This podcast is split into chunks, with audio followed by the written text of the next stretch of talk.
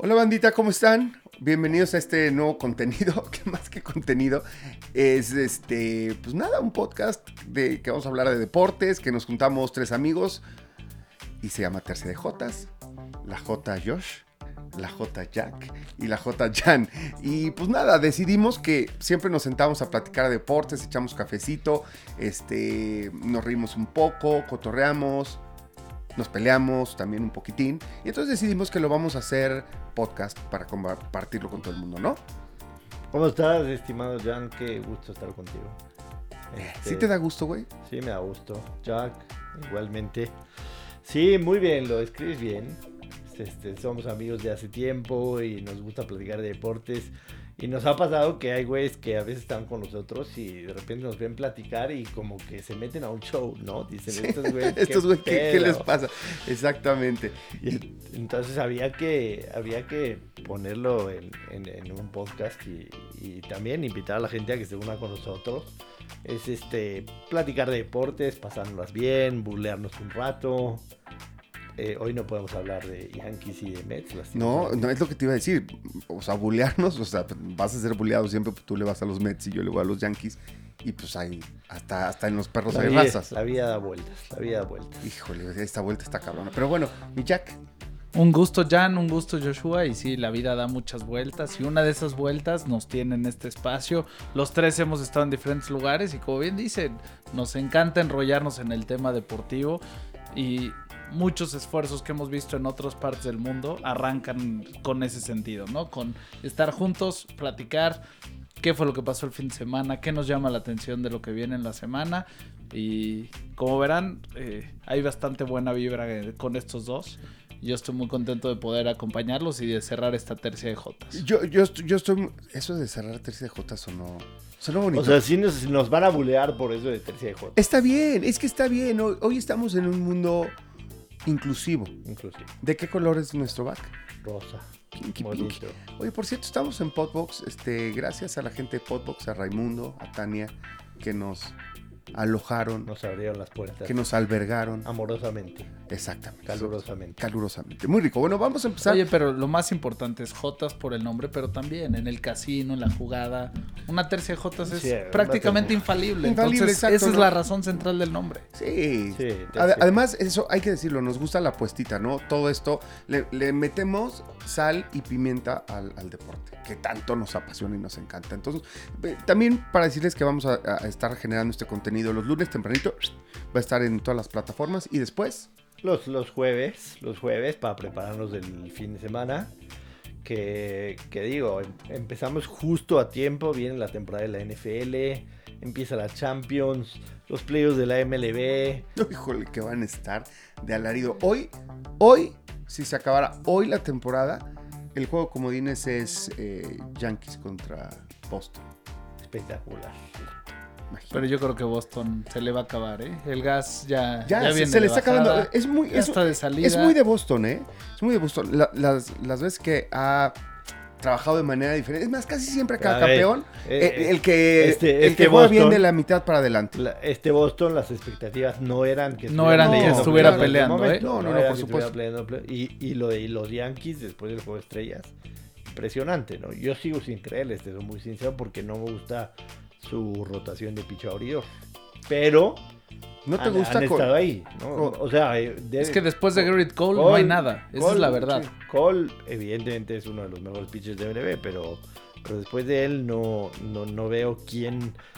Obviamente Cole abriría ese juego, ese juego de, de, comodín, ¿no? Por supuesto, no hay te hace pensar de que se podrían meter a playoffs, pero, pero ya en una serie de cuatro en contra de los Reyes, por ejemplo. Sí, yo también tiene la mejor marca les puede pasar a los Yankees lo mismo que le ha pasado en, las postemporadas pasadas. Bueno, de pronto se están recargando. O sea, para mí ha sido muy, digamos, interesante y sorprendente lo que ha podido hacer eh, Dalion, lo que ha podido hacer por ahí Montgomery, pero no son pitchers con los que dirías, oye, quiero llegar al juego 2, al juego 3 y me siento con una confianza importante, aunque lo que les puede venir bien pero de nuevo es medio de sorpresa, son los lesionados que de pronto van a llegar eh, justo para la postemporada. Por ahí está Luis Severino, que el año pasado lo estaba haciendo muy bien. Por ahí Clover, en dado caso que logre recuperarse mágicamente, estaría llegando. Eh, Domingo Germán también. Entonces, ese puede ser un envión para los Yankees. Es que ahí está- pero es que sí, ahí está pero sí nuestra necesitarías, sí necesitarías te- que tengan 3, 4 salidas en septiembre para que sepas lo que te pueden ofrecer exacto, en octubre. ¿no? Exacto, O sea, exactamente. no venir de un año sin lanzar. y- Yo y también meterlo creo que playoffs, ¿no? Germán y Clover y todo eso, si llegan, o sea, necesitamos que estén ya, o sea, en breve, eh, pichando exactamente, como dice Joshua, para que sepamos qué nos puede dar. Si no está difícil. Yo también creo, eh, que, que es muy difícil que alguien le saque el campeonato de la americana a los Rays. Lo tengo que aceptar. A pesar de mi fanatismo por, por Yankees. Sí, lo- la verdad es que, digo, están los Astros que no los puedes descartar. Están los White Sox que tienen. Se pueden inventar alguna otra trampa. Una trampa. Los, los, Ray- Sí. los- los, eh, Astros de Houston. Fíjate que de Una todos, nueva. para mi gusto, los que más deben de estar preocupados en este momento son los aficionados a los White Sox, precisamente. No, no de cara al resto de la temporada, porque está clarísimo que van a estar en la postemporada y que van a estar bien parados. Pero ayer estaba revisando cómo les ha ido en general. Y son el equipo que mejor marca tiene contra equipos de récord de 500 para abajo. Pero cuando se enfrentan a rivales de 500 para arriba, tienen marca de 21 victorias y 26 derrotas. Entonces, cuando Ay, se topen en playoffs con los equipos que son ganadores, no pinta bien la cosa para los White Sox. Sí, de Sí. acuerdo. Yo también estoy de acuerdo. Y sí, eh, Houston, los Astros y, y los Rays son, son equipos como no tan populares, o sea, sí son populares en- con sus aficiones, pero no- digo, saben ganar. No, o sea, no, acabas no. de decir una frase. Los sa- Rays no. saben. Los Rays no son populares. Yo creo que hay dos. O No, sea, por eso. Astros Con- está en una liga afición. diferente. Eso fue lo que Tampa. dije, no son populares. Luego me arrepentí y dije, bueno, son populares con sus aficiones, ¿no? Ni O sea, con su afición. eh, exacto, o sea, bueno, Los Rays no. no son populares. O sea, te Esa voy era a la contar frase una anécdota la de hace dos años. arranqué. Fui a ver un partido en temporada regular. Los Rays bien parados en contra de los Red Sox en el estadio de los Rays. 80% de los restos. Pero deja eso, el 80% del estadio vacío, prepandemia, ¿eh? O sea, y era un año en donde los Rays iban bien. Están abriendo serie divisional contra un equipo que por lo menos tiene fuerza. Eh, ta- tan te puedo contar la anécdota que mi hija le tocó ir a recoger pelota del estadio porque ya sabes, un foul que... Claro, pero no había- que no no, había ni quien se la pelee, la alcanzamos y salimos en la tele tres, cuatro veces haciendo show porque no había nadie más a quien tomar. Ay, qué chingón. Qué chingón. Qué gran, qué gran espectáculo. Este, mucha gente no entiende el béisbol y dice, "Puta, imagínate esto en un estadio, qué aburrido y tan largo. No, hombre, es, es, es lo más divertido en el béisbol, ir al estadio, ¿no? La cantidad de actividades que puedes hacer en el estadio de béisbol a mí me parece sensacional. Que Es ni pelas el juego. Mucha gente no pelea el juego, por supuesto, porque hay mucha gente que va que no le que entiende, que va como el- acompañante. Eh, En, en Estados Unidos catalogan el béisbol como el pasatiempo favorito. Sí, sí. Eso es el béisbol. El béisbol es un pasatiempo. Porque no tienes que estar tres horas pegado a lo que estás pasando en el juego. O sea, puedes estar ahí, te paras a comer y de repente escuchas y de repente gritas. Yo nunca Pero entendí. no es que necesitas, es, es un pasatiempo. Y yo también para mí, o sea, yo soy yo soy súper clave en el béisbol. Yo de 162 partidos de los Mets, por lo menos veo 150 completos. Sin En- exagerar. Sin exagerar. Eres un baquetón, pobre Sí, tu esposa, güey. Pero no, no puedo estar haciendo otras cosas Claro. además de ver el béisbol. De eso se trata el béisbol. Bueno, una vez fui con, con un amigo a San Diego y estábamos viendo cosas de trabajo. Yo nunca había entendido, quiero empezar con eso, nunca había entendido, puta, yo sé por qué programan partidos de béisbol en martes o en miércoles o en jueves a las 12, cabrón. O sea, ¿qué, qué, qué pedo? Va a estar vacío a huevo el estadio, en donde sea del mundo. Y no, entonces me dice mi cuate, eh, no, güey, vamos, vamos a hacer lunch al estadio, ¿no quieres? A ver, los padres. Ah, pues hace mil años, ¿eh? Los padres no los iba a ver nadie. Horrible equipo en, aqu- en aquel momento. Dije, ah, pues nu- nunca entendí. Y, y entonces llego, comemos, no sé qué. Ya el güey se regresa a su chamba. Y luego me dijo, güey, pues si, quieres, si te Y quieres tú te seguiste. ¿eh? Tú te seguiste. Yo me seguí, yo Sí, me quedé, o sea, yo me quedé, yo me quedé, ah, ni te cuento, pero el dude regresó, o sea, se fue a lunch, se fue a trabajar y antes de que terminara el partido regresó Les a ver, cayó. les- nos cayó a ver el final del partido. O sea, así de, de- de esa magnitud es el pasatiempo favorito de los americanos. O sea, para eso lo planean, ¿no? Incluso pensando en los horarios laborales, ¿no? O sea, y ya piensan que vienen, hacen el lunch acá, se regresan a trabajar y antes de que termine el partido ya y acabas con el estadio lleno en un martes, güey. Eso es, eso es. A ¿Sabes mí- qué yo- actividad yo- muy divertida me tocó a mí una vez? Era, era el primer partido, imagínate, en aquel entonces, de los Yankees cuando Loaiza, cuando lo habían eh, Sí. adquirido a media temporada. Antes que decidiera traficar antes con de que Perico. decidiera cambiar de, de profesión. Pero en ese partido una actividad que me encantó es que vi a unos cuates, eran, no sé, cinco o seis de bandita, pensando en apuestas, y cada uno le metía un dólar a un vaso. Y se rifaban a quién le tocaba primero. Y la base era así de simple. Si el bateador, pues imagínate, te doy el vaso a ti, te toca, lo tienes. Si el bateador pega hit, te llevas todo lo que hay en, en el vasito. Sí. Y los volvemos a llenar. Si no, le metes un dólar adicional y se lo pasa a Joshua. Entonces, estás viendo quién pega hit, no importa si es de tu equipo o del otro, se vuelve súper entretenido. Se vuelve súper divertido. Una vez, yo. Al, al rato vamos a hablar, bueno, en los próximos programas, muchísimo de apuestas, ¿no? Pero. Eh, ustedes dos que son muy conocedores, yo apuesto con la víscera y eso me sale carísimo. Y de eso le- les quiero platicar la anécdota. Yo rara vez juego en vivo, siempre juego. Tú conoces bien mis apuestas, ¿no? Teaser es lo más sofisticado que yo jugar. La verdad es que me encantan los parlays y sobre todo los parlays imposibles. O sea, sueño con meterle mil pesos y ganarme cien mil. O sea, sueño con eso. ¿Ya lo has, ya lo has pegado no? Ya, has pegado? sí, O ya sea, he pegado sí, alguna. pegado, Ahí te los he mandado, te los he mandado. O sea, eh, y así, y- y- pero Yo meto... no juego uno de esos jamás. O sea, Yo- yo, los parlays locos es, es- No, no. es- va en contra de mi persona. Yo cada fin de semana, el, el pedo es que me juego 10 parlays locos. Y si no pego ninguno, porque es muy probable que no pegues ninguno porque están locos, pues perdiste, perdí 10 mil baros. Pero bueno. y el ya- problema es que si le pegas a uno, es para pagar los para otros otros 10. Sí, ok. Y los, Bueno, y me- los que vienen. No me estés jodiendo, pero no, no tú no, has, no me has visto en mi casa a cuatro pantallas, güey. Lo divertido. Eso lo Eso vale lo todo. vale, lo vale. Eso lo vale de eso todo, se güey. trata, Vale. ¿eh? Eso lo vale O todo. sea, lo importante en A ese tema pantallas. es entender que eso es lo que vale. Si Sí, sí. crees que te vas a volver millonario, no. O sea, estoy en mi casa así y, y viendo, puta, aquí está el resultado ya. Estoy a 15 minutos, no mames, de Todo ganarme cu- 80 mil todo cuadrando. Y clac, el de este lado se cae. Chinga. Bueno, en fin. Y esa es la explicación de por qué Jan tiene gorra, ¿no? Porque se le ha acabado el pelo después de 10 de esos parlays que dice, Me no puede ser. Bueno, eh, nunca, pero nunca he puesto eh, en vivo. De hecho, ni la entiendo. O sea, ustedes me van a ir instruyendo de cómo se juegan algunos deportes en vivo. Entonces, un día me metí porque nunca he puesto en el béisbol. Dije, a lo mejor mi onda en el béisbol está en el en vivo. Y era eso, esa premisa. Así, pero estás todo en tiempo real, en chinga. O sea, te aparece así 5 segundos, 10 segundos. Te aparece, va, el siguiente picheo va a ser foul. Es bola, o- es bola, strike, es strike. foul.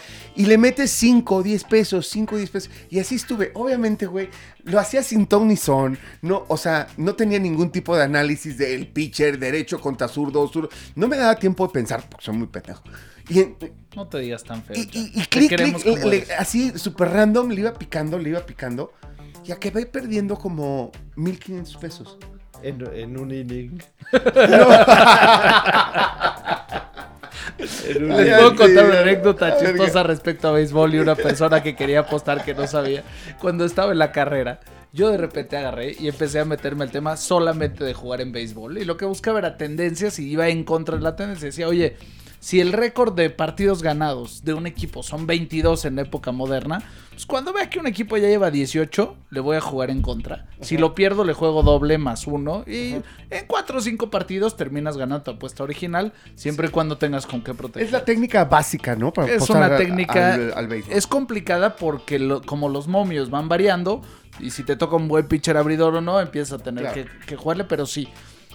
El chiste es que un cuate en la carrera de repente nos dice, oye, yo quiero empezar a jugar con ustedes porque veo que se la pasan bien. Y empezamos a hablar de altas y bajas, ¿no? Y entonces nos dice, conmigo metan lo que ustedes metan, ¿no? Y le digo, ok. Entonces le mando un aviso. Le digo, oye, jugamos Yankees, por decirte una cosa, y eh, altas de ocho y media. Entonces el cuate dice, perfecto. Nada más necesito entender una cosa. ¿Cómo es el media? Con que sean ocho carreras y un cuate llegue a segunda, ¿ya ganamos o no? Así me Otra, imagino a Chan picándole a las apuestas. Así sin saber.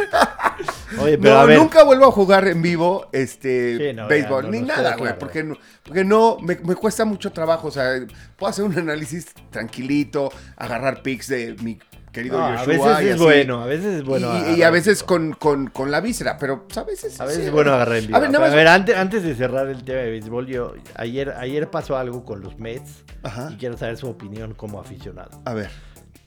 Los Mets tenían expectativas grandes esta temporada. ok. Evidentemente- Vamos, vamos siempre a aclarar, porque a lo mejor hay gente que nos va a No, ver no, no. al yo, tiempo. yo no estoy hablando de, mi- de los- mis aficionado expectativas, no. Tenían expectativas grandes, ganar su división. No, güey, que le aclaremos a la gente ayer domingo, Ayer domingo. ayer, domingo, tal día, porque a lo mejor nos ven otro día. Ayer domingo 29 de agosto. Gracias, papito. Este, lo- había grandes expectativas con los Mets. Evidentemente se lesiona el Grom y el equipo se cae. En, eh, en el momento de hacer cambios o no, el el- el- el límite de cambios traen a Javi Baez. Pero les toca una racha para jugar en contra de Dodgers y Yankees, de Dodgers y, Y y Giants. Giants. Pierden 11, y, pierden 11 y ganan 2 nada más. Sí. Regresan a casa y pierden el primero con Washington. A- Al revés de el Yankees, viernes ¿no? pasado, Todo- exactamente. todo- Todo, todo- se cayó y la gente empieza a bucharlos, pero en cada turno. Obviamente el indoor costó 340 millones de dólares y el güey no ha rendido. Y cada turno de Javi Baez y del indoor una buchada tremenda.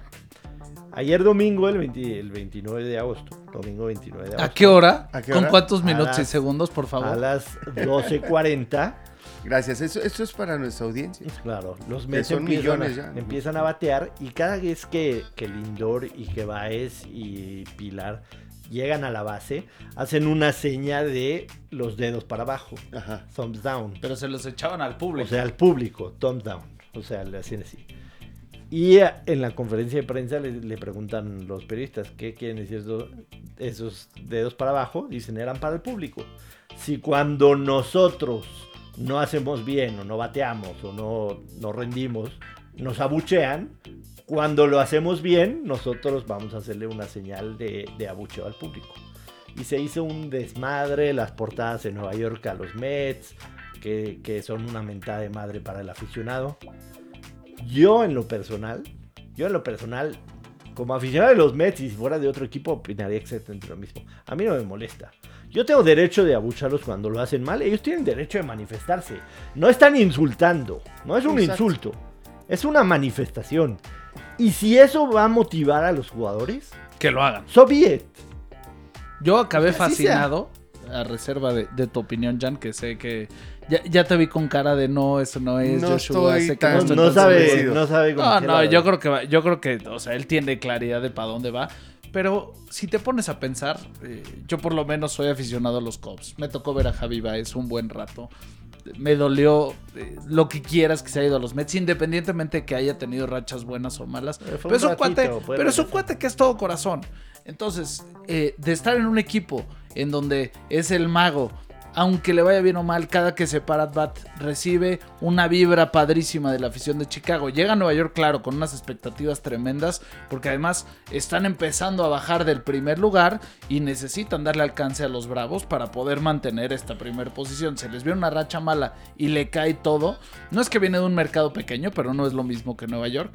Pero lo que quiero decirte es, de estar acostumbrado a recibir toda la buena vibra y empujar la buena vibra de regreso, estás recibiendo mala vibra, el- mala vibra, mala vibra, tarde o temprano lo va a hacer. Entonces Lindor, que- Lindor llevaba ocho años en Cleveland, haga lo que haga, la gente iba a estar feliz con Lindor. Claro. Llegan a Nueva York y son, son más exigentes. Eh, eso pasa, o sea, entiendo, entiendo perfectamente el argumento. Lo, lo que pasa es que a mí siempre, o sea, me voy como a las bases, ¿me entiendes? Pero su cierre es, nada más, él agarra y lo que dice es, a ver, o estamos en esto juntos o estamos en esto separados, que eso es lo que dice. Es, no se vale que en las buenas seamos eh, afición y jugadores uno mismo, y que cuando estamos en las malas sea afición señalándome lo mal que lo estoy haciendo en vez de tratarme de impulsar a hacerlo bien. Pero es un espectáculo, todo es un espectáculo hasta eso. La, Ayer- la diferencia es que el público, el güey que le está haciendo los dedos hacia abajo, es un dude que se compra un jersey de 150 dólares, que paga este, probablemente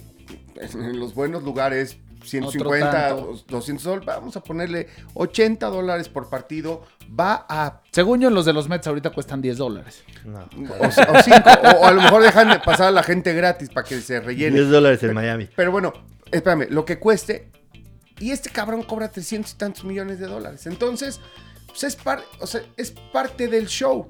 Ahora, hacer esto y lo de la conferencia de prensa ya también me parece parte del show. Entonces te- tengo un sentimiento Porque- agridulce. Lo único, lo único que espero es que este cabrón no se lo esté tomando en serio. Porque si en serio está indignado y si en serio cree que tiene derecho a reclamarle a la afición por, por, por, por, porque lo desaprueban, No, sí, ahí sí, sí no estoy de acuerdo. Sí, sí fue en serio. Sí fue en serio. Pues eso, en eso no estoy de acuerdo. Oye, dude, ¿sabes qué?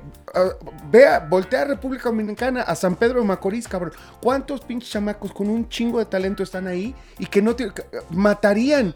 Dejarían que los abucharan, que, que les dijeran lo que quieran por estar ahí cobrando medio millón de dólares por no, está temporada. muy bien, pero es que, o sea, el dinero, y te voy a decir, ayer el, el dueño de los Mets, el nuevo dueño de los Mets, un architrillonario, puso un tuit en la noche y dice, extraño esos días en que la mayor controversia era si ponemos jerseys negros o no. Y yo le contesté, el- porque, porque los Mets sacan un comunicado después de la conferencia de prensa diciendo de que no van a permitir esas, esas actitudes de los jugadores.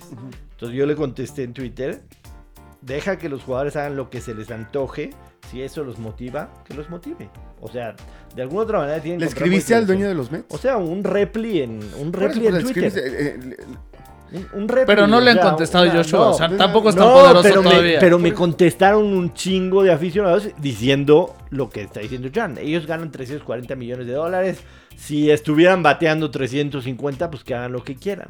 Güey, no están insultando. No. También son humanos y también sienten y también quisieran tener a la o sea, afición. sienten, pero sienten con jet privado, sienten con no mansión. en- importa, güey. Igual es, es un corazón también con sangre igualito que tuyo y el mío. Igualito Yo sí creo, Jan, una mío. cosa independientemente del dinero es que si existe una comunión y un apoyo con la afición en las buenas y en las malas, entonces se logran grandes cosas. También si en las malas estás pasando por tu peor momento y lo único que recibes es abucheo, termina siendo un espejo Pero lo eso- que pasa en la Pero cancha. eso en Dodgers, todos los deportes. No, pero eso en los en, en Los Ángeles, en Nueva York, probablemente en algunos lugares como en Chicago, con algunos equipos, eso olvídalo, no va a suceder.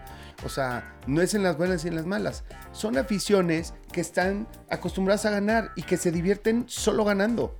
Oye, ¿Sí- sí me entiendes? cuando dices Chicago, creo que no sabes de qué deporte Sí, estamos no, hablando. exactamente, Yo no. soy aficionado a los cachorros y me eché Sí, sí, sí. más De de fútbol 100 años perdiendo Sí, y sí, llenaban sí. el estadio. Yo sé, no, yo decía por Perdiendo. ser- lo decía por ser una ciudad principal y sobre todo pensé en los Bulls de Chicago de aquella época, que ya luego nunca han vuelto a ganar. Pero, en fin, las aficiones que están acostumbradas a ganar, por eso pagan. Y- Pero y- la de los Mets no está acostumbrada a ganar. Y Dicen que están acostumbrados a ganar, Ah, pero yo no, nada más no los veo. es Nueva Pero York, ese- no sé. también no, no puedes, no puedes meter toda la historia. Es, es esta temporada.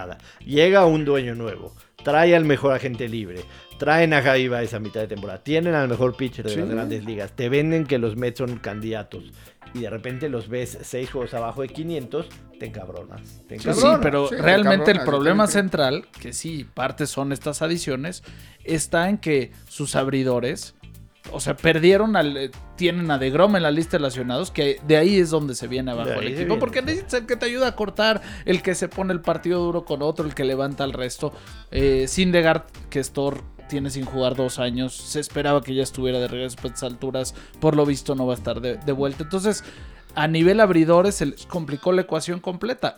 Si me, si me apuras un poco, creo que el mayor problema de los Mets es que el cambio que hicieron fue por Javi Baez y no por un abridor de primera, considerando el estado en el que se encontraba eh, de Grom. O sea, hubieron muchos cambios. Ahí está Yankees. Yankees trae a Rizzo y trae a Sí, Gallo. y exactamente. a Galo y eh, le a Galo. funcionan Y de maravilla. Nos funciona de maravilla. Y fíjate que yo fui de los que mentó madres por eso.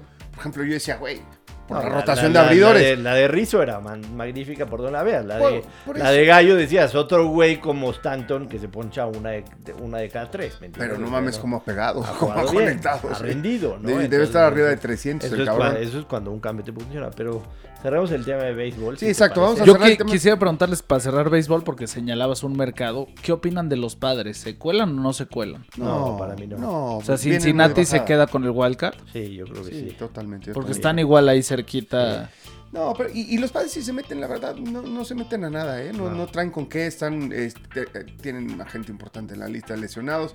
Tati Jr., quién sabe cuánto les dure. Li- literal, Tati Jr. está jugando a la mitad de su, de su potencial. Y se le nota en la caja de bateo, está inseguro. Y lo pusieron en los jardines para que no se lastime otra vez.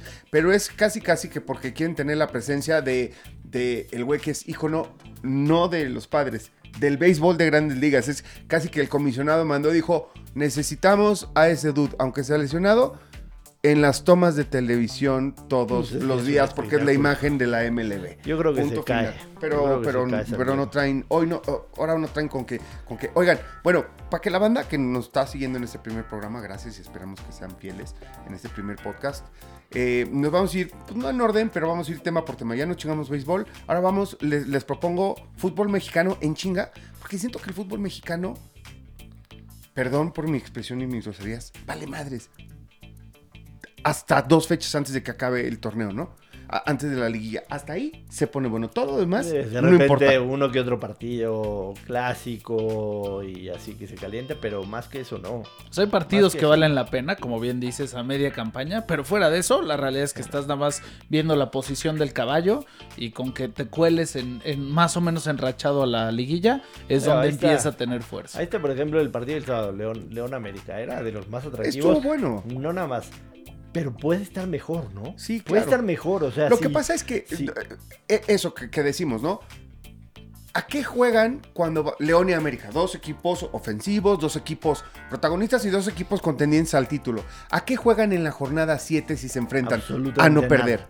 A no perder. A nada. A no perder, o sea, no quieres que te estén chingando toda la semana con que perdiste contra León, seguro es más candidato que tú, es mejor que tú, ahí ya se midió, no quieres que te estén Nada. chingando. Y los dos te firmaban el, El empate. empatito, El empatito te los firmaban Todavía los dos, después de la Porque expulsión. nadie quiere que te, nadie quiere, o sea, León, que te vaya a ganar la América a tu después casa, de la puta. expulsión, todavía después de la expulsión decías, a lo mejor León va, va Se a echa al frente. Le No, valió madre. No, vale madre. Le por- valió madre el por- partido. porque no se puede arriesgar León, chiquitito, una ciudad chiquitita. Para la gente que, que Ellos no- terminan en el con el Bajío, 1-1 con la América, están felices. están la felices. Imagínate Se que, mantienen en segundo lugar que- general, que en la están ciudad de León te estén chingando, ¿me entiendes? Con que perdiste contra el América toda la semana. Y no te la sacas hasta el fin de semana que sigue. Sí. Y entonces ya vas apretado. Y sin embargo, con el empetito la sacas un poco. Bueno, Cruz Azul le pasó lo mismo, cada quien hable de su equipo. Ah, te, te voy a hacer una pregunta ¿Qué? seri- seria. ¿Qué? Es el campeón, no me empieces a estar molestando. No, seria. Es, es una pregunta seria. Tú no eres una persona seria. Perdón. Me pongo serio. Viene otra. Va- vamos a hablar así Serio, como, por como, favor, como, habla, como, habla, como hablan todos los nuevos eh, mesías, ¿no? Eh, así, que le dicen a todo el mundo cómo tiene que vivir, qué tiene que hacer, cómo tiene que pensar. Las disertaciones más importantes de la vida. Chinguen a su madre. Bueno, A ver. Empieza otra sequía de 23 años. nah, no, no, no. no. A El, ver. Cru- el Cruz Azul lo entendió bien. No, pero a ver, a ver. A ver, vamos a. va- te voy Ya a hiciste decir- la pregunta, déjalo Sí, responder y luego tú a- lo matas. Pero ya luego, luego, no, no, no, no. No, espérate, a ver. Cruz Azul se quitó un, un- un edificio de cemento Cruz Azul de, de la espalda. O sea, ahorita tranquilamente pueden venir años de relajación de ya fui campeón. O sea, sí, pero mira, hay, hay muchas cosas. Hay muchos chavos que, o sea, Orbelín se va a ir a Europa, se quiere ir a Europa y lo está demostrando. Y quiere, como se va a ir gratis por, por, porque queda libre, contrato. ¿me entiendes? Me parece que ya lo tienen, en- eh, quiere costar lo más posible para negociar. Se ve en la cancha, está jugando, él sí se mata cada partido. Entonces se ve que está jugando a, a un tema muy personal, ¿no? A demostrar algo muy personal que ya está, que ya está cerrado. Es nomás, ¿cuánto me vas a pagar? Si mete... Romo, se- Romo se va a ir. Romo también, este, seguramente se va a ir bien negociado. Eh, el cabecita creo que se va a ir libre también, o no. Probablemente también negociado. Creo que a él le quedan eh, bueno, un par de años más. Igual y llega un chino y llega Eh, es- alguien, pone billete a Cruz Pone Azul billete. Y hoy en día Cruz Azul Está cambió por completo. Está, ya no es la época esta de que solo eso- gasto y a gasto. eso, a eso va mi pregunta. O sea, escúchame, es, es- escúchame. Es una Entonces, época ya de me parece que este torneo y tal vez el otro, porque, porque estos no se van a ir en diciembre, sino se van a ir hasta verano todos. Este está el Chaquito, bueno, el Bebote, a él le gusta que le digan el Bebote para que no le digan Chaquito. ¿Es Este, tu amigo? Santi, Sí. lo conozco desde morrito. bebé. Desde bebé Hay con que sentarlo aquí. el con Chaco. Cuando día. quieran, no mames. Santi, no mames. Es un niñazo, güey. Sí. O sea, es guapo, alto. Es tu tipo. No, hombre, es mi sobri consentido. O sea, no mames, lo amo. No lo pongas así, por favor. Ahora, yo, yo les puedo preguntar algo. No, oye, Ah, pero- cierra, pero- cierra pero- tu idea, pero por ¿sabes favor, qué? porque Eh, yo tengo una pregunta que le hice a Jan hace un par de meses y no me la supo contestar. Ok, voy a terminar. Entonces, con esto lo que digo es que Reynoso está creando un nuevo estilo de juego para Cruz Azul, que es muy defensivo y apretado, especialmente en media cancha, con latigazos. Me parece que él poco a poco y con inteligencia deportiva, si es que la están teniendo, puede sustituir a los elementos que tiene cuando se le vayan. Estos elementos hoy en día tienen hambre. No, no me sorprendería que acabaran campeones en uno de los dos próximos torneos todavía. Por, por el hambre que tienen todos estos Romo, Cabecita, este, Santi, eh, Orbelín. No me sorprendería que queden campeones. Y después, si es inteligente, no te digo que, que va a ser campeón siempre. Pero si busca los elementos que cumplan esas funciones, no que sean unos virtuosos, sino que cumplan esas funciones en este nuevo esquema de juego, me parece que Cruz Azul puede ser protagonista un buen rato. O sea, unos 3, 4 años con Reynoso. No El- es lo mismo ser protagonista, ser campeón, que esa fue la pregunta de Joshua. Por eso, si eres protagonista, probablemente puedas llegar a ser campeón. O- hoy, por ejemplo, Cruz Azul no está, está ahí muy cómodo con una de lugar, lo suficiente como para pa- calificar. pa calificar y, y va a ser un hueso duro de roer en la liguilla, ¿no? Me parece que a eso está apostando Reynoso. Para mí la pregunta, y vuelve un poco a lo que señalabas de la Liga MX a estas alturas. Nada más pero como que no le gustó, ¿no? O sea, no, No lo me convencí. gustó. No le gustó, no está convencido. Eh, Él ah, cree que se van a ¿Qué relajar. quieres que te diga que 25 años vamos a estar otra vez sin No, título? no, no, no. O sea, que ya no los voy a Para volver a mí, ver campeones. Yo sé que en tiempo no hay duda, Joshua, son 23 años, pero si te pones a pensar que hay un campeonato cada seis meses, no son como si fueran 46 años de sequía. Entonces, eh, a nosotros nos tocó Pues ir sí, los no. torneos largos, pero. Pues sí, no, pues. O sea, sí, eh, si lo ves en torneos son un chingo, pero. O sea, los O sea, que son todavía pasaron- más. Los que pasaron, sí, son un chingo. O sea, al contrario, No es- tendrías... O sea, tienes el doble de oportunidades de quedar campeón un año y en aún así te echaste 23 años sin En ganar. México, es peor. por el formato, no, no es fácil ser campeón en No. México. Bueno, pero ¿cuál era la pregunta? Si fueron 23 o 46, ¿cómo No, lo sentiste no, tú? fueron 22. lo sentí como si fueran llegó 50, 23. sobre todo por lo viejo que me hice en todos Ah, estos la años, cabrón. Era un chamaco la última vez que Cruz Azul quedó campeón en el 97.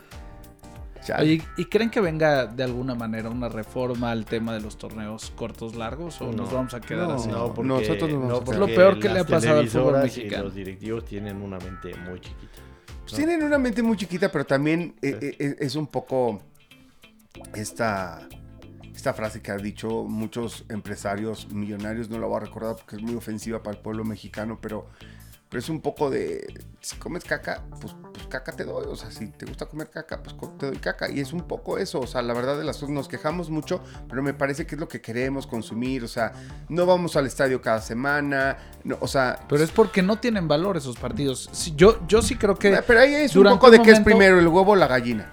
Me- Sí, pero yo, creo que insisto, tienen que regresar. No, no, piensa, no, no. El, piensa el que tema, está el tema de funcionando los en otros estadios países. es porque, es porque no es, no es, no es Es un espectáculo, no es una experiencia buena ir al estadio. Por verdad. eso, por eso, pero también es cómo se comporta el público. O sea, al final son tendencias. O sea, a la gente le dan lo que quieren. En la tele le, le- le hacen los contenidos de acuerdo a estudios de mercado y, y de- y por eso está la Rosa de Guadalupe, güey. O sea, la verdad de las cosas es un poco como la política, que no me voy a meter en política, pero nada más este concepto básico. O sea, ¿por qué chingados creen que un cabrón va a cambiar todo versus 130 millones de mexicanos. Si los 30 mi- 130 millones de mexicanos dejamos de ser corruptos, nos portamos bien, somos, o sea, somos educados, ¿Qué estás diciendo? ¿Que la gente apague el fútbol? No va a suceder. no por no va a eso. suceder, pero la gente quiere ver a la América. Lo que me refiero es eso, que no nuestro comportamiento No. como afición, cuando llega a la liguilla, pues le, le confirma a los directivos que tienen que ser torneos, eh, dos torneos eh, cortos, ¿me entiendes? Con liguilla. Porque ahí es donde ganan dinero, ahí es donde Pero- la gente se emociona, Pero ahí hace, es donde la gente gasta, ¿hace cuánto, ahí es donde la gente ¿hace tiene- cuánto no prueban rating. ese otro formato? Hace 25 años no prueban otro formato. ¿Quién te dice que hoy Que no cambiando otro que podría funcionar. no va a haber otro que te va a dar más? Yo sí creo, a ver, yo sí a No nos a ver, a ver, estamos peleando, no nos estamos peleando. No, no, no, no. Pero estás diciendo que viene antes el huevo y la gallina. Quien tiene agarrada la gallina es quien tiene que, que proponer una modificación. Porque sí te puedo decir, Jan, independientemente de lo que podemos platicar, por, por exposición de redes sociales, por la capacidad que tenemos, es que al aficionado de fútbol, independientemente del equipo, le es cada vez más atractivo observar fútbol de otros países que de su país. Claro, y eso, tarde o temprano, va a pegarle a las televisoras y a quien tiene los equipos y Eh, todo. ya les pega. Claro yo, que yo- les yo pega, el, otro, es el otro día en un partido de Liga MX puse TDN México, 52 anuncios invasivos en los primeros 45 minutos. Dime si eso no te está pegando. Además estás dando un producto mierda y totalmente prostituido. Pero bueno, será bronca de ellos. Wow. ¿Saben? O sea, Categórico, A ver, a la yugular. Categórico. Lo bueno es que íbamos a hablar poco del fútbol Oye, mexicano porque vale más. ¿Ustedes, ¿Ustedes saben cuántos Super Bowls se han repetido un año tras otro y cuándo fue el último, si es que hubo? Ay, Sí. ya vas a Les doy tres segundos porque Eh, vas a hacer el aire último, cuesta. vas a el hacer- último que se repitió fue el de Cowboys contra Bills a bien, principios de los 93, 90. 94. ¿Hubo más? No sé. Sí, sí hay Yo más. No me acuerdo. No, Sí hay más. No hay más, ni uno se ha Yo, repetido. yo no me acuerdo. sí, no. ¿Cuál? ¿Y ¿Estás ya seguro? Sí, seguro. Vas a ver. Yo- Mi yo- pregunta va, Que no se ha repetido. mi pregunta va porque ayer domingo 29 de agosto se jugó el último partido de pretemporada. El- la próxima vez que veamos a alguien en un emparrillado va a ser el 9 de Open. septiembre. Cualquier persona, cualquier persona, analista, fanático, lo que tú me digas, fuera de tu equipo y el sentimiento, que no ponga en su predicción de Super Bowl Kansas City contra Tampa Bay, se está inventando algo. O sea, ¿tú crees que son absolutos favoritos? Son absolutos favoritos. Yo creo que Tampa Bay no. Tampa Bay no. Esta O vez. sea, esta en, vez. en- en una, en una temporada en la que Tom Brady llega, no tienen temporada baja, se van uniendo al vapor. Llegan al Super Bowl y lo ganan y, y conforme fueron pasando las semanas. Ahora que regresan los 22 titulares. Eso es lo que es que tuvieron una temporada baja normal, que ya están más... co- ¿No son favoritos esta vez? No. Ok. Pues, ¿Quién es favorito en la nacional si no San es? Francisco. Tú Ay, estás poniendo ay, el corazón del No, frente. es un ¿Quién va a ser el coreback de San Francisco? Ni Sí tienen un equipazo, pero ver. ¿quién va a ser el Yo, coreback de San creo, Francisco? yo creo que el, el titular. Cuando tienes que arrancar diciendo yo creo, es que ya estás frito. si no No, tienes a tu no. coreback definido, ya valiste. Pero te escuchamos. Perdónanos. Mi coach, mi coach es un coach innovador, cabrón. ¿Qué quieres que te diga? Es innovador, sobre todo a la ofensiva. Va a utilizarlos, pero no de contentillo. Con libro de jugadas. A tales jugadas va Garoppolo, que es el titular, y a tales O sea, jugadas. tú crees que los va a mezclar. eh. Yo creo que los va a mezclar y los va a mezclar porque va a mezclar eh, eh, estilos de, de- de ofensiva. O sea, va a mezclar jugadas, ¿me entiendes? O Con- sea, para una parte de del mucha playbook movilidad. hecho para este, Para eso y otra para parte del playbook hecho para el otro. Que no suena raro. Y yo lo- creo que Nueva y los Inglaterra vamos- lo va a hacer, lo van a hacer Nuevo Yo Orleans. creo van a que yo creo que lo va a mezclar. No suena raro, Duro. pero- Exacto, Nuevo Orleans lo hace hace tiempo. ¿Cómo se llama? El, el- el- Tyson Hill. Ay, Tyson Hill me encanta ese güey, me cae súper bien, cabrón. O sea, no puede ser que tengas brazo y que te lo haga- y, y que, y que la Que vayas a los golpes, que a los golpes a y a bloquear y a correr y qué atleta más completo Tyson Hill. Tyson. Con él. Tyson, Tyson. Tyson Hill. No manches, me encanta. Bueno, Mira, yo creo que yo San creo que- Francisco, perdón, nada más, acabamos de encontrar, ya saben que yo soy malísimo para los nombres. Teníamos un corredor el año pasado, este es de segundo año, que lo utilizaban muy poco. No me acuerdo cómo se llama, con H, Hasty. Una cosa Hasty. así. Hasty. No mames, la pretemporada que se está. No es pretemporada. Por eso. La pretemporada no sirve de O nada. sea, hay un corredor de Chicago. o sea, ese güey se ganó un Hay lugar. un corredor de Chicago Se se, llama Ryan, Ryan Hall. La pretemporada revienta. ¿Cuántos partidos de temporada jugada- de regular ha jugado en siete años? Tres. O Por sea, es pretemporada, güey. Pero tú Tienes crees que pensar que se están pero enfrentando a rivales de, de- de menor nivel, si que no están en eso. O sea, lo que hacen es ganarse un lugar. Pero eso no te No dice nada nada. respecto a la temporada. Tienen toda la razón. Ah, sí. pero, Pero eso sí te pero voy a es decir un hecho algo. que se están ganando un Pero lo lugar. que te voy a decir, es, esto sí es fundamental, ¿eh? Si en un equipo de la NFL de hoy, prácticamente cualquier corredor puede ser estrellas en San Francisco. O sea, ellos, la, ideología es que está diseñada para correr de buena manera. No te digo que yo me podré poner a correr porque No, y tienen no. una línea ofensiva. Pero es por eso, matadora, tanto el diseño como todo. huecos. Entonces sí puede resaltar quien sea. ¿Tú sí estás de acuerdo que, que los favoritos para llegar al Super Bowl son los mismos dos que el año pasado? O sea, cuando hablas de favorito, la respuesta es sí, pero lo que quisiera yo poner sobre la mesa es que casi siempre, en las últimas campañas, cuando hablan de quiénes son los favoritos, a menos de que haya un cambio radical, terminan siendo los dos que estaban parados del año previo. bien, está Estoy bien, contigo en que. Estoy contigo Es en dos cosas. Una es.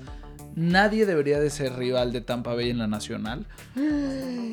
Claro. Es que es donde hay más Claro, dudas. Escúchame por- un poco porque te voy a decir, para mí lo que acaban de hacer en la temporada baja es algo que es, o sea, lo tienes que poner en una categoría especial. Es decir, que los 22 jugadores titulares de los dos lados, sea ofensiva y defensiva, regresen.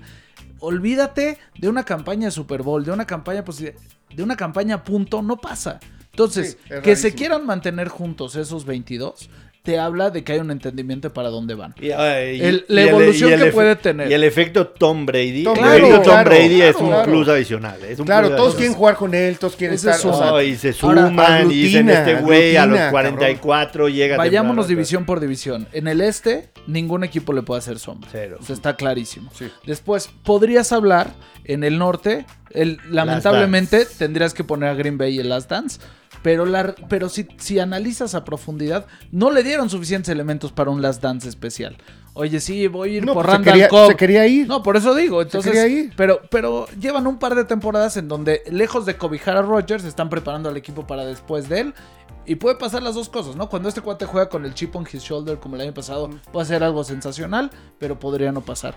En el sur, que es donde están, pues se va Drew Brees, entonces No, tienes que no- tapar ahí a James No, Winston ahí y no se hay nadie. acabó. sí. Y donde hay mejores equipos, definitivamente es en el oeste en con el San oeste. Francisco, con los Rams Pero, ahora. con- pero muy los parejos los tres y no a nivel. pero se van a pelear entre Y ellos. los los Cardinals. que no traen Sí. ya nada, ¿no? No, sí traen. Ah, sí. yo yo no Sí. nunca dejaría de lado ¿Qué lo división, no? Car- ¿Qué- Esa división está tremenda. Va- vas a decir- y Arizona que- muchos lo hacen, eh, pero les va a robar un par de partidos. eh, Claro. Les va a robar un par Claro. de partidos. Ahora, si nos vamos a la americana, ahí es donde a lo mejor te diría hay un poco más de competencia. Pero, Pero sigue siendo. Kansas, Mahomes está en una liga por sí solo. Yo En su división no hay nadie.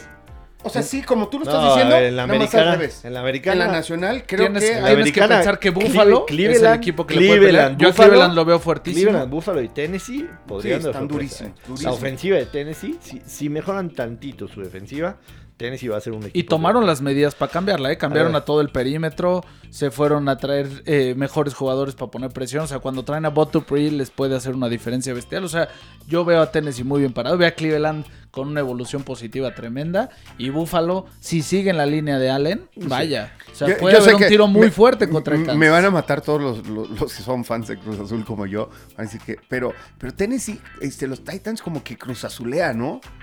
Como que tiende a, a, a perder el partido. Sí, el partido. En el momento clave. Pero cuando, o sea, yo, yo me acuerdo que le metí una la nota cuando, cuando nadie daba, hace dos años, cuando nadie daba y, y empieza A Baltimore y ganan, ganan. Exactamente. En los playoffs Exactamente. Sin, sin dar un peso. Sí, lo, lo que sí es que en la NFL es dificilísimo repetir, pero parece que después de veintitantos años es el Super Bowl que debería de ser. Yo no creo que vaya a suceder. Y ¿eh? repetir, repetir campeón. Los últimos que repitieron campeón fueron los Patriots 2003-2004 contra los Eagles y los Panthers. Y estaba Tom Brady ahí. Así, así difícil, ¿eh? No, si este güey gana el noveno. No, no, ya no, me lo, no, me lo, no, me ya. lo tatúo en la nalga. No, no, ya nos vamos todos, Me ¿no? lo O sea, tatúo en la nalga. apaga y vámonos. A los Sí, 44 no mames, a los años. 44. O sea, solo, solo el, el 9 de septiembre que, que, que se pare en la cancha y develen el, el banner de campeones, en ese momento debería ser MVP, güey. En ese momento ya se acabó la carrera. A los 44 años. Yo pensé que se retira, que decía que en la felicidad, así, No, recibiendo no, no, el Vince en Lombardi. ese- En ese, momento dijo- eres MVP. Y a partir de mañana me empiezo a preparar Mira, para desde la hace siguiente mucho, temporada. desde hace mucho ¿es en anunció que quería por lo menos jugar a los 45. El que no entiende los mensajes y no le cree lo que dice Tom Brady sucede, Sí, es porque no ha puesto atención en los últimos 20 años. Sí, Es no, totalmente. Yo soy uno de esos pinches necios que le costó 15 años creerle a este güey, ¿eh? Pero ya de hace 4 o 5 años para acá, no me cae bien, pero mis respetos. Y además tengo la suerte de, de ir a los Super Bowls por Fox Sports y tal. Y un día me encontré a su esposa y qué bien, qué bien. en Yo- o sea, Tom Brady encontré. es un grande, güey. O Yo sea, me la encontré de a Giselle frente. Bunchen con, con, con sus Yo hijos. me la encontré de frente, pero cuando perdieron el Super Bowl contra Filadelfia, en los túneles de abajo, Ajá. puta, venía con una cara, cabrón. Sí. No mames. Sí, sí, sí. No quería ahí ser fue- el- no quería fue- ser Tom fue- Brady en ese momento. Ahí fue, donde, ahí fue donde la vi. Ahí fue donde la vi. Pero oye, Ahí es donde te dice por qué le va también a Tom Brady. Sí, güey, o sea, sí, a este cabrón. Si así me van a poner Si después llega- de esta, si así si así llega a la llegan cada casa, que pierdo, Dios si mío. así llega Gisela a la casa, no pierdo, cabrón. Sí, sí, no, no, no. Ahora, bueno, eh, eh, esto que todo el mundo sabe es impresionante, que esta vieja gana más que él. Ahora, es no un sé si, no sé si ahorita ya, porque ya, ya es este. Pero ya es Ángel de Victoria retirado. Sí. pero conduce y todo el rollo. No, no, Eh, Giselle ya, no, pero ya no, ya no gana No, más. O sea, ya no recibe. En Ah, bueno, momento, pero eso, sí eso puede tuvo- ser, eso en puede ser. Ahora, eso también ser. tiene que ver con que Tom Brady, para mi gusto, de muy buena manera, inclusive lo ha hecho en Tampa Bay, es que nunca le ha importado ser el mejor pagado ni del equipo ni de la liga. Me parece que Él es parte de ha su tenido éxito. una claridad de, ¿sabes Claro. qué? Si no dejo dinero para el resto de las posiciones, cuando hay un tope salarial, no la voy a librar. Si no puedo reforzar la línea Claro. ofensiva, no la voy a librar. Si no puedo tener un buen equipo defensivo, no la voy a librar. Y sobre todo, quiero jugar hasta entrados mis 45, más vale que me cuiden este cuerpecito de uva. Claro, no, totalmente. Eso, eso es ya este Sí. histórico, eso Sí. que hizo. No, porque ni- es un, es un ni, formato. nuestro- eh, ni nuestros ojos, ni los de nuestros hijos, verán de- una cosa así. Pero esto que dices, desde el principio lo entendió, desde muy chavo. Y eso es simple y sencillamente increíble. Yo, muchos años, le comentaba a, a todos mis cuates y yo le decía, güey, ¿quién te dice que no? Robert Kraft, que se beso, abrazo, es como su padre. ¿Quién te dice que no por fuera le da dinero? Y, y, y, y por fuera le da lana de manera legal. Vamos a decir, no, oye, te pago por fuera el sueldo. Sino, Oye, te invito a un negocio, mete un dólar y vas a ganar un millón de dólares en seis meses, eh, y, mm, haciendo tales inversiones. Haciendo tales inversiones. ¿Qué tal? Yo creo que ese güey tiene negocios con Robert Kraft.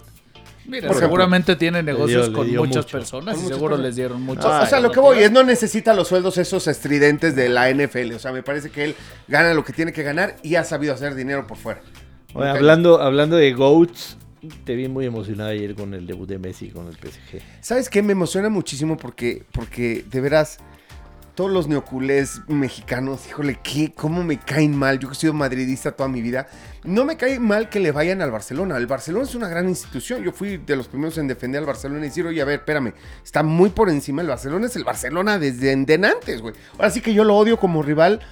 Antes de Desde que hace me- muchísimo tiempo. antes de que naciera Messi, me vale, güey, ¿me entiendes? O sea, no, no, o sea, Messi sí, pero, pero la institución prevalece, ¿me entiendes? Pero, pero sí, la afición que, o sea, como de Messi para acá o de Rafa Márquez para acá me cae medio gordo y sobre todo cuando tienen mi edad y así, y sabes que le iban a otro equipo antes y eso. O me que no gordo. volteaban a ver el fútbol español y de repente ya están en esas ligas, pues claro que molesta. Sí, exacto. Entonces, a mí, la verdad de las cosas que me encantó ver, además yo digo que es una tontería que hayan, que, que hayan dejado ir a Messi, porque me parece que hay una economía Messi.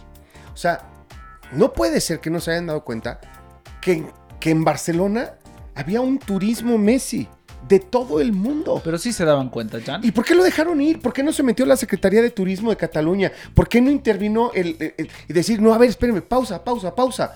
A este güey le damos un contrato por fuera por, por güey, un- una campaña. Aquí ya vi que te encantan los contratos por fuera. Lo estás hablando de Tom Brady, Güey, de Messi. Es que Yo creo que hay te- gente que se cuece aparte. Este cabrón, o sea, yo quiero ir a París a ver a estos tres jugar.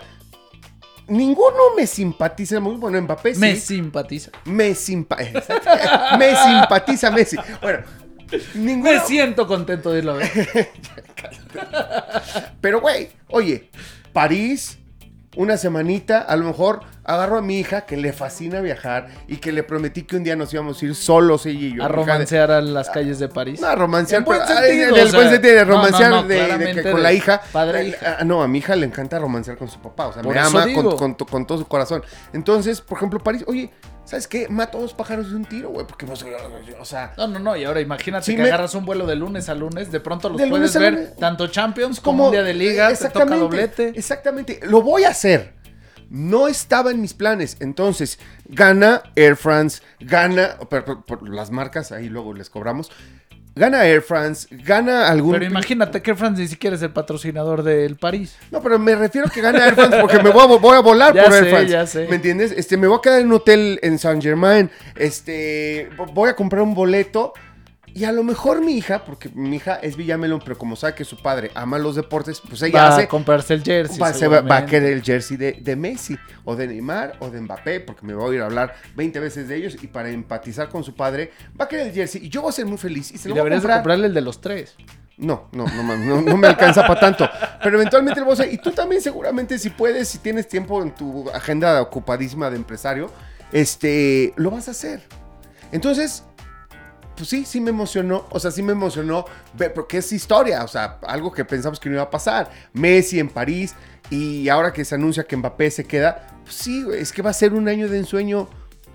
Y, y mira que no les fue tan bien con el Reims, ¿eh? O sea, les costó Les muchísimo costó más trabajo de lo que hubiéramos de esperado. lo que hubiéramos esperado. Ahora, la realidad es que la liga francesa eh, me parece que la tienen muy a la mano, muy fácilmente. Tendría que ser una catástrofe para que no la ganen. Este equipo está hecho para, pelear. Europa. Sí. Es para ganar Europa, para ponerse al tú por tú con algunos de los ingleses, que inclusive es sorprendente el regreso de Cristiano al United, Sí, que seguramente lo vamos golpe. a platicar. Qué cosa. Qué, divertido estuvo, ¿no? Ahora- Entre me voy al City, hay charla de si regresa al Real Madrid Ahora, los y de derbis- repente termina con los Devils. Los derbis, o sea, yo creo que es entendible porque le habló Sir Alex Ferguson y es como su padre, ¿no? O sea, sabemos toda la historia de Cristiano.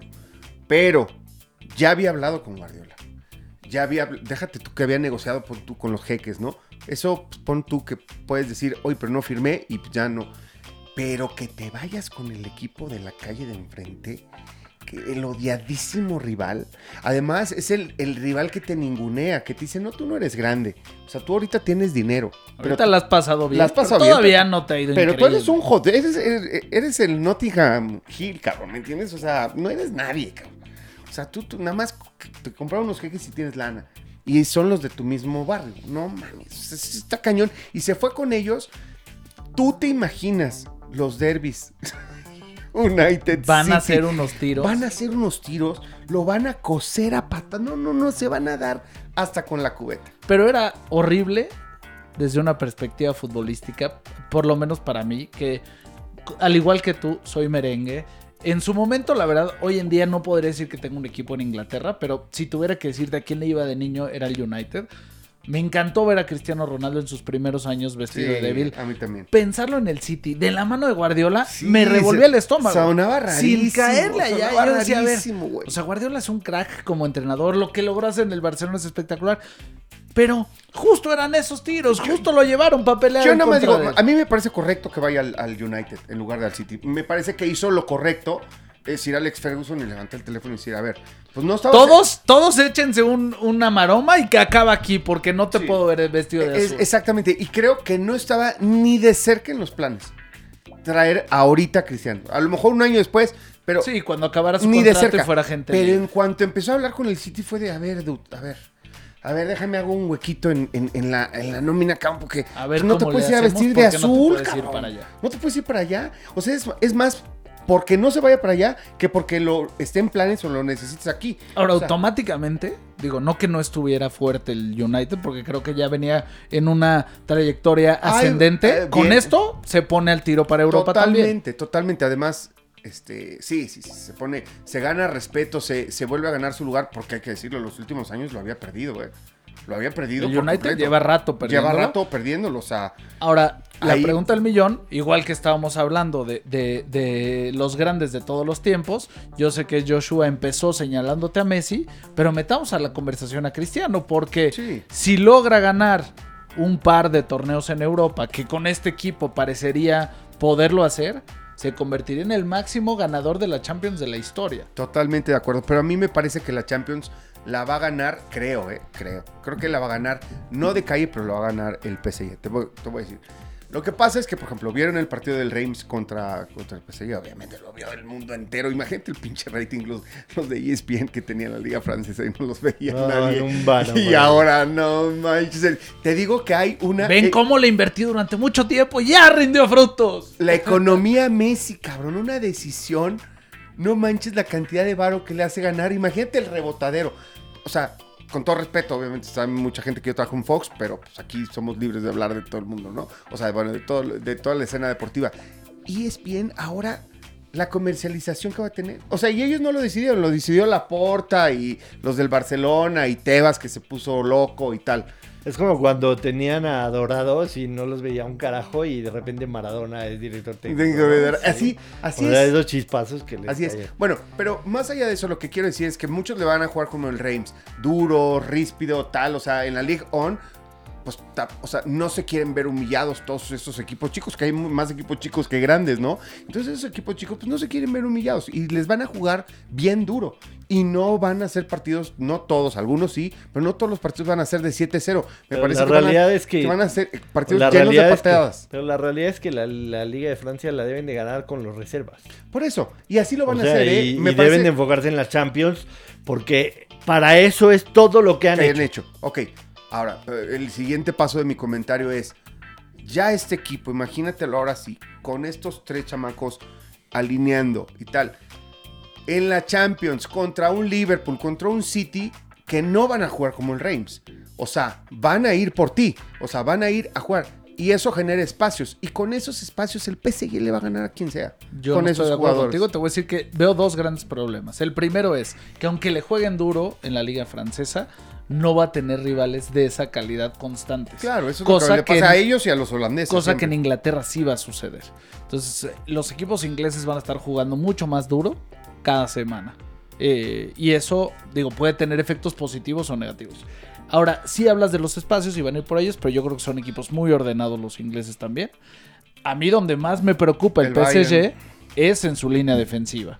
Porque si bien tienen a Sergio Ramos, que para mí es un crack, es un cuate que ya tiene 33 Sí, años. O sea, y que a, si a él le vienen a ga- lesiones... a él los chamacos le van a ganar Si vienen lesiones en esa, en esa línea, creo que están muy endebles. Hasta el momento no se ha ido Mbappé. ¿Tú crees que se vaya? No, no se va a ir. ¿Tú crees que se va? No, ya dijeron. No, No, no, todavía queda un día. nada, Hasta, día. mañana todo puede suceder. Ok. Yo no creo que se vaya porque la cantidad Güey. que están pidiendo 180. es 100, absurda 100 cuando se convierte en agente libre Pero el año el que Madrid viene. los ofreció. 170. pero- A mí me parecía o sea, absurdo. sería tonto del PSG es no, no por tomarlo. un año porque se va a ir gratis, ¿no? Bueno, O sea, Pero es porque- literalmente porque están apostando están a este año ganarlo todo. Está cabrón. sí, a, a mí, fíjate que soy madridista, pero me parece, güey, estamos en una etapa de transición. Además- Hay algunos jugadores muy veteranos y tal. Aguanta, aguanta, espérate y piensa bien la reestructura y que te salga gratis. Y con esos 180 millones puedes hacer maravillas. De acuerdo. Pa- Además, la- el jugador no se va a bajar el sueldo por decir, ay, tuviste que pagar 180 Ah, millones no, por pero, mí". pero lo de menos es el sueldo. Realmente Eh, lo- el eso. problema es la ficha. Pero 180 más el sueldo. No, pero el Sin sueldo- embargo, si llega gratis, puta, le el das un sueldo soldazo y ya no, no hay problema. Oye, evidentemente nos vamos a quedar platicando todo el día, pero vamos a cerrar. Sí, vamos a Vamos a cerrar hoy, ya, ya nos. ¿Qué fue, ¿Qué fue lo que más te gustó del fin de semana deportivo? Eh, lo que más me gustó, eh, yo creo que Nada, no, es que te empedaste. no, no, no, déjame pensar, déjame pensar. Lo que más me gustó del fin de semana, pues yo creo que el debut de Messi. O sea, porque, porque me pareció histórico, aunque fue un partido de la Ligue On y eh, contra el Reims y tal, pero el debut, que saliera Neymar, como los mensajes, de, ya sabes, como muchas cosas. me encanta, me encanta toda la telenovela de Messi, la economía Messi, porque me parece espectáculo, ¿no? Jack, Per- perdón, nada más quiero decir lo que no me gustó. ¿Qué? La Fórmula 1, se pasaron de listos. se pasaron de verga los belgas. Le- de belgas. pasaron los- de Se belgas. pasaron de Se belgas los se belgas. pasaron Se de pasaron de belgas? belgas con los belgas. Además, No, si yo me indigné que estaba en mi cama, imagínate los que estaban ahí Cuatro bajo la de lluvia. la lluvia. Cuatro y un horas. diluvio, ¿eh? No cualquier Y, y lluvia. todo para tratar de ser salomónico. Oye, cabrón, autoridad, güey. Claro. O no, sea, además ya sabías que el clima estaba así, ¿en güey. Haz algo en dónde- desde el viernes. ¿En dónde va a acabar la Fórmula Sí. 1 si se deja manipular, además, por dos equipos, güey? sí, muy mal. No manches. ¿Qué te gustó? A mí lo que más me gustó, creo que tiene que ser el movimiento Cristiano al United. Muy, muy bien. ¿A ti? Yo me quedo con eh, el final del BMW Championship. Ay, sí, es que fíjate que entre, entre DeChambeau Cantley y, de. Chambó. La gente, evidentemente, entiendo que la gente les parezca ajeno el golf, que les parezca aburrido, porque muchas cagado. veces tienes que, tienes que pegarle a la pelota, tienes que subirte a un campo para entender un poquito lo que es. Los, los seis hoyos de playoffs y el 17 y el 18 fueron fascinantes. Fascinantes. Hora y media de televisión. te- pero te voy a decir una cosa. Eh, Eso es el golf. Justamente, para los que no, no Les, entienden. les golf- queremos decir que en este podcast somos golfos. Sí, sí, golf, puta muerte. Somos golfos. Puta, nos encanta el golf. Sí, la verdad que sí. Güey, lo de Deschambó de verdad no, no es normal. Cuando Cantley se va al agua en el 17, se acabó. Dices, ya se acabó. se acabó. Se ac- y no se No acabó. acabó, pero te digo una y lo perdió. Porque- Eran 680 mil dólares de diferencia. De eso se trata el golf. De tu estabilidad mental. O sea, a ver, yo siempre le digo a todo el mundo, sé lo mismo que de Chambó. Es un decir, ¿no? Ellos ya están en un pedo de biomecánica, estudian muchas cosas con entrenadores muy especializados y tal. Pero lo básico, básico, básico Es igual. es igualito, es igualito. Es como te paras, donde pones la bola, que este brazo no se, que este brazo no se doble, ¿me entiendes? Para que la guía sea perfecta, que regreses, que gires la cintura. ¿Sabes? Son seis cosas, güey. Todos las sabemos. Las sabe de Chambó y las sé yo. El pedo es cómo las ejecutas. Y si yo, yo le he pegado igualito que de Chambó dos o tres veces. Entonces yo digo, sí puedo. En el, o sea, mi, en el, en el del 17. mi, estás cuer- hablando. mi cuerpo sí puede. Mi cuerpo sí puede. El pedo es que esos güeyes lo repiten una y otra y otra y otra vez. Y tú no puedes. Entonces, ¿dónde está el, el tema? En la cabeza, güey. O sea, tiene que estar en la cabeza. Una cosa Es la conexión, es, Es- la conexión cabeza-cuerpo. loco. que es Cabeza, una cuerpo. No es una más. cosa que te pone a No prueba. nada más, Te no nada más. contigo. No nada más los 680 mil dólares de diferencia. No, ¿cómo lle- ¿en qué lugar ¿En llevas qué- a la final qué- de la FedEx? ¿En qué lugar llegan a la año? FedEx? Porque Cantley, Torneo, perdón. sí, el, el- el Tour Championship, Cantley como terminó primero, entonces arranca con menos 10. Con El- menos el- 10. el- Arranca y con de Sambó menos 10. en menos 7. Menos siete. O sea, lo que le costó a De Cantley- Sambó cinco oportunidades de Muchos- ganarlo no tiene muchos- madre. Ahora, de Chambó, toda la temporada, por mucho, o sea, arrastra a Cantley. No, no, no es nadie Cantley. Y por eso se quejan del formato de la FedEx Cup. Porque dicen un güey que se enracha tres torneos. Justo antes, justo llega antes, mejor parado te el que arranca- lleva todo el año. Hay una... Este cabrón va a empezar Cantley como la liguilla. en menos 10. Hay una- O sea, con un handicap a favor. A ver, espérenme. Para ganarse 15 Millones. millones de dólares secos, ¿eh? Al primer lugar. 15 kilos. El buen Abraham Anser arranca menos 4, que es Sí, no, no. notable. Notable. Histórico para Yo un decía, si ¿eh? Anser de casualidad gana el, el, el- ¿cómo se llama? El pasado del BMW, no hay manera de que alguien le arrancara los 15 millones de dólares. Porque lo que tiene Anser es que te va a tirar, o sea, no te va a tirar una ronda de menos 12, pero, pero puedes es apostar, consistente. puedes Es apostar siempre en que te tira de menos 4 a menos 7 todos los días. constante. Todos los días. Hay una chava que sigo en Twitter que es muy buena analista de, de golf y además lo combina con todo el tema de las apuestas. Se llama Pamela Maldonado y ayer puso un tweet. Apuesto 100 de 100 veces a un poteador que a un bombeador. O sea, un bombeador se refiere. Bueno, eh, sí, De Chambó. es un bombeador. Es un bombeador, pero te voy a decir una cosa. No manches, o sea, también ese comentario estuvo muy, muy ájale Jalisco. ¿Cómo estuvo poteando de Chambó? Impresionante. hasta, hasta, que- Hasta el hasta 17. momento de Ok, definición. ok, pero entonces eso no es que no sea un poteador, es que el güey siempre pierde Ah, los torneos. pero en su la base, final. Es- es que- es pero su base sí se le va, pero su base es el bombeo. Totalmente, pero no, pero sí, no, no, no. Es, es que lo que pasa es que se habla mucho de Chambó, pero es un golfista tremendo. Tremendo. En cuanto ese güey arregle su, su carácter No, y no la es nada más, no es nada más eso. O sea, No el es nada tipo más eso. es brutal. No es nada más eso, pero bueno, ya se nos fue el tiempo. Ya. Ya no queremos. Despide, despide a la gente. No, no, no, pues a todos. Oye, que nos sigan. Vamos a los lunes y, Y lo los lanzamos. jueves. Los jueves. lo- o sea, lo, lo hacemos y lo lanzamos en chinga, ¿no? Chinga. Los lunes, mediodía, ya está. Para los que no hablamos en grosero, que es en chinga? Rapidísimo. Ah, ok. Rapidísimo. Rapidín. Bueno, No hablamos en grosero. Gracias por estar con nosotros, Jack. soportarnos un ratito. Este, en Tercia J, síganos, escríbanos, miéntenos la madre lo que quieran aquí, te- aceptamos de todo. O sea, pero comenten y comenten de qué quieren que hablemos, eh, propongan aquí, vamos a generar el contenido que ustedes quieran. Bueno, nos vemos el jueves. Adiós. Nos escuchamos. Nos vemos y nos escuchamos. Nos vemos y nos escuchamos. Las Esa dos. es la, la belleza de este espacio. Adiós. Adiós.